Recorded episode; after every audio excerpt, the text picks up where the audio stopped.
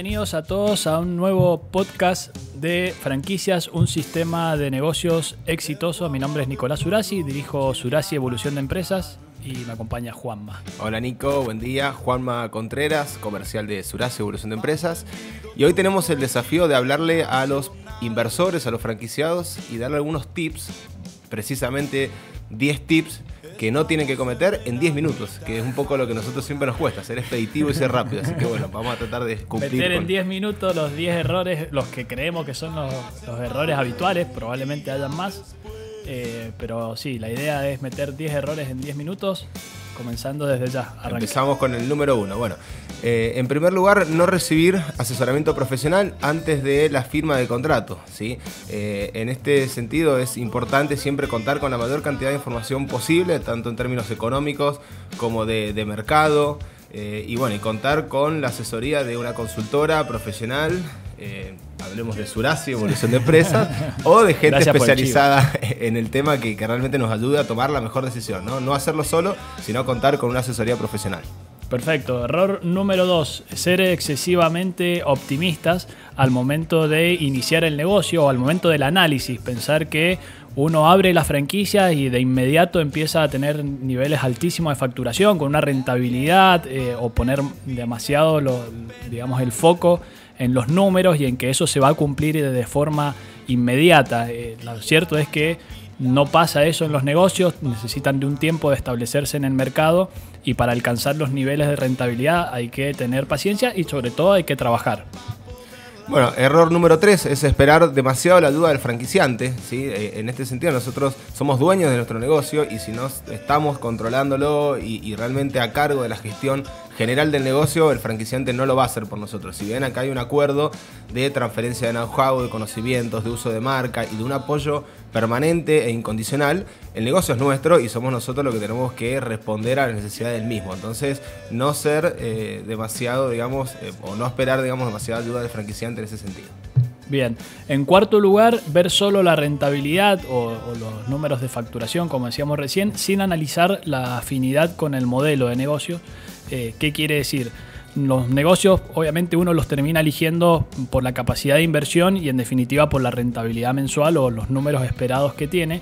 Pero también es muy importante el momento de analizar en qué sector nos vamos a involucrar o qué implica eh, meterse en determinados sectores en relación a la afinidad que yo puedo tener en mi perfil o en mi formación profesional o bien en mis gustos personales para saber si estamos dispuestos a, a- desarrollarnos en ese ámbito de determinada franquicia, ya sea de gastronomía, de indumentaria, de servicios, de tecnología, en lo que sea. Es importante, además de hacer un análisis eh, económico y de números, hacer un análisis también cualitativo respecto de los gustos personales y profesionales. Tal cual. Y algo muy común también es invertir y desentenderse de la gestión, digamos, ser un inversor netamente capitalista sin asociarse con un inversor operativo.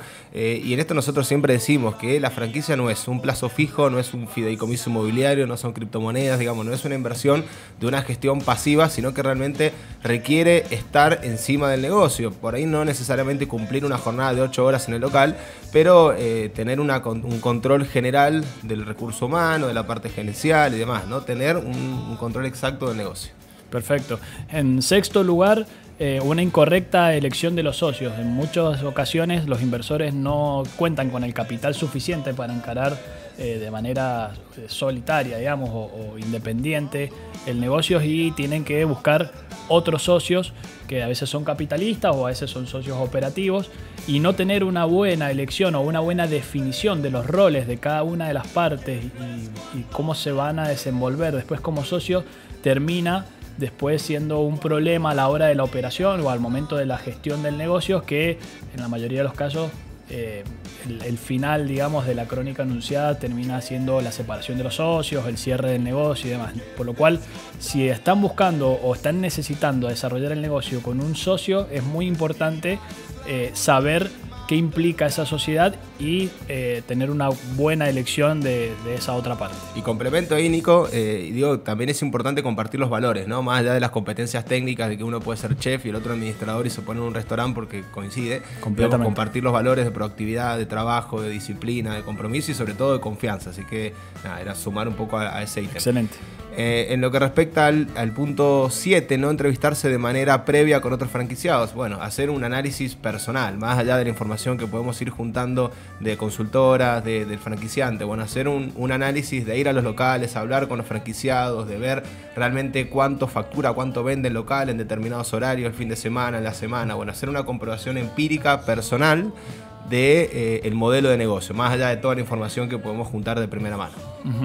Perfecto. En octavo lugar, eh, hacer un análisis de los rendimientos económicos. Recién decíamos que no es importante, digamos, no es solo hacer el análisis económico, pero no por eso no hay que dejar de hacerlo, digamos. Eh, analizar el negocio desde el punto de vista de, eh, de, hecho, los franquiciantes deben, hasta por ley, brindar esa información a los inversores, a los franquiciados en relación a la inversión inicial, proyección de facturación y rentabilidad proyectada hay que hacer ese análisis y hay que tener en cuenta eh, cuál es perdón, la experiencia que tiene el franquiciante con otros negocios para desarrollar el negocio, eh, el modelo, digamos.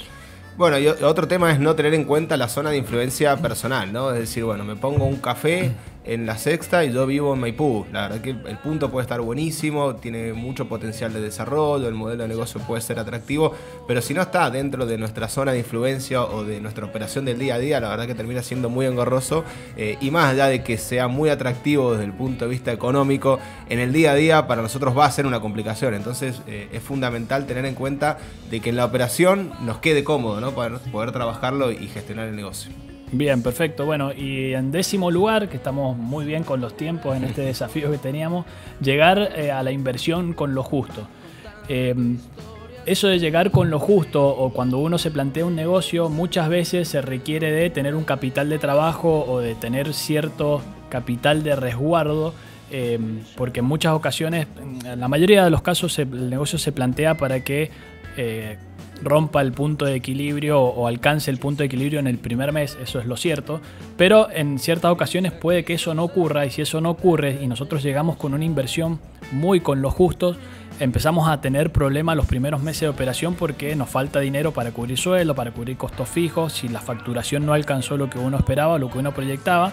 Y puede pasar, puede pasar que los primeros 3, 4, 5 meses eh, en algunos casos hasta seis meses, el negocio le cueste arrancar. Después, eh, seguramente una vez que se inicia ya es más fácil, pero si nosotros empezamos con un problema eh, económico que se te puede traducir en un problema también financiero en los primeros meses, es difícil porque uno se empieza a desesperar y empieza a perder foco en la operación y en la, gestión del negocio, por lo cual es importante tener una inversión un poco más holgada de lo que realmente el negocio proyecta al momento de, iniciar. Sí, y hay muchas variables en juego, digamos, ¿no? Acá en Argentina la verdad que es una montaña rusa permanente eh, y no solamente por ahí los patrones de consumo, sino la ubicación del local, eh, también, bueno, la inversión, digamos, la gestión del negocio, cuántos empleados, eh, bueno, hoy en esta situación de pandemia ante eventuales cierres, la verdad que hay muchas variables que, dependen eh, justamente del éxito del negocio, más allá de una gestión y más allá de que nos estamos subiendo un modelo de negocio que, funcione y que es exitoso, eh, hay una serie de variables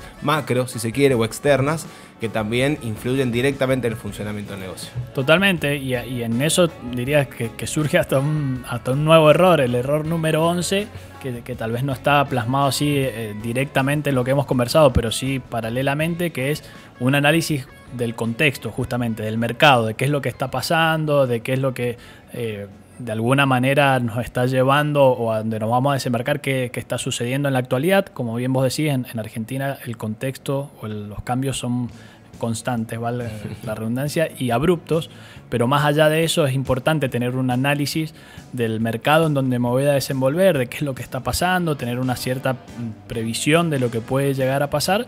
Eh, para que en realidad vaya lo mejor posible el, negocio. Creo que eso también es una parte muy importante. Tal cual, hay que proyectar al mediano y largo plazo y, por supuesto que las variables macro hablan de eso. Estamos más que bien, agregamos un error, pues hicimos al final 11 errores en 10 minutos. Mejor todavía. Eh, cumplido el, desafío. Eh, gracias por, escucharnos. Quisimos dejarte los principales errores que creemos que cometen los franquiciados al momento de, de, iniciar un negocio con este sistema. Gracias, Juanma. Bueno, gracias a vos, Nico, también, a todos los oyentes y un saludo grande y nos vemos en la próxima edición. Chau, chau. Chau, chau.